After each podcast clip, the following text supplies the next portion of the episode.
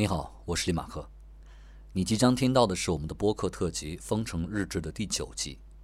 目前你可以在苹果 Podcasts、Spotify、喜马拉雅、网易云音乐等四个平台听到这档播客，但由于你知道的原因，其中有部分单集被下架隐藏。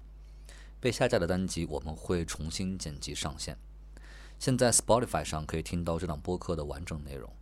关于这个播客的更多详细信息，你可以回听我们前面的内容，或者关注 Marcus 的微博或者微信公众号。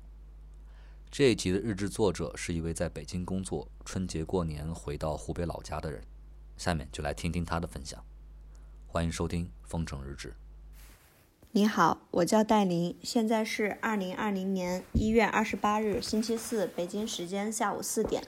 我现在所在的位置是湖北省赤壁市，在自己的家中。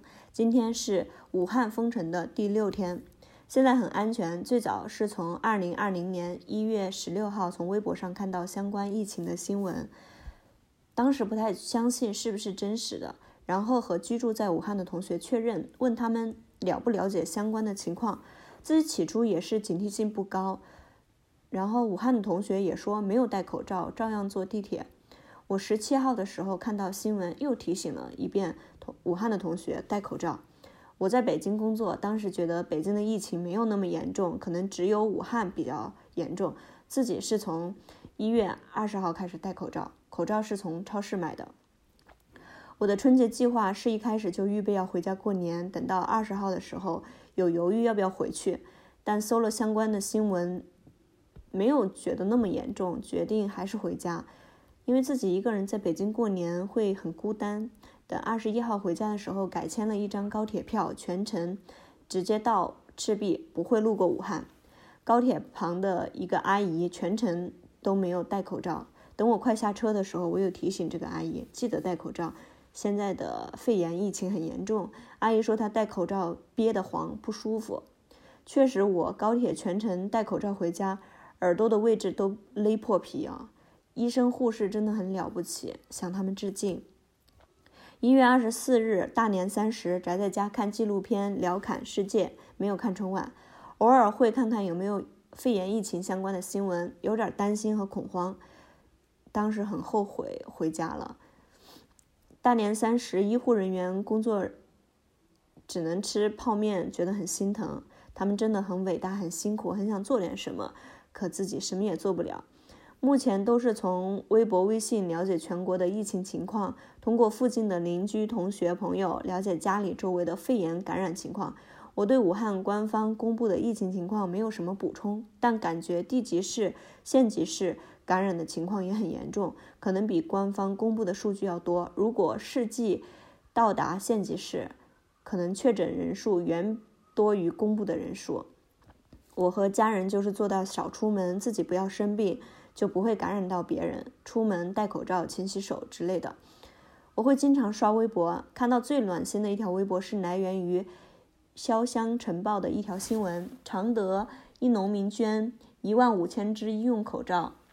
但这个是他当年在口罩厂打工，效益不好。这批口罩是他的工钱，他没有拿来卖，而直接捐了。最让我生气的微博是网友在嗯微博上求助，但遭到了诋毁和谩骂。结果他的亲人真的去世了。我当时觉得非常心痛，感觉语言没有办法形容那种感觉啊，也没有办法安慰到他。我很想对这。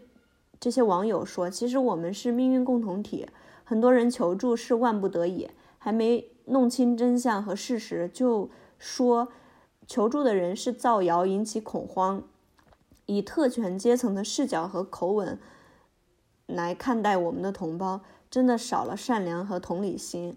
最近读到太多恐鄂、恐湖北、湖北人的攻击病患的言论。”只爱抽象的国家，却不爱抽真实具体的人，这是畸形的爱国主义啊！爱国应该去爱一个个活生生的人，爱我们的同胞。水深火热时刻，是这群人在守望相助，而不是虚无缥缈的集体和带给你错觉的强权。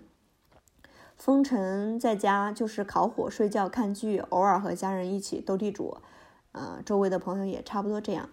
目前有收到公司发来的延期开工的通知，应该都是二月三号开始上班，但具体什么时候开通高铁还不太清楚。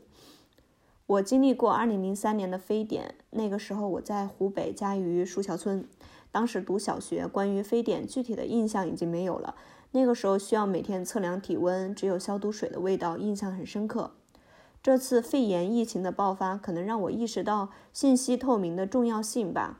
因为我一月二十号就在微博上了解这次病情，然后搜索相关的新闻新闻。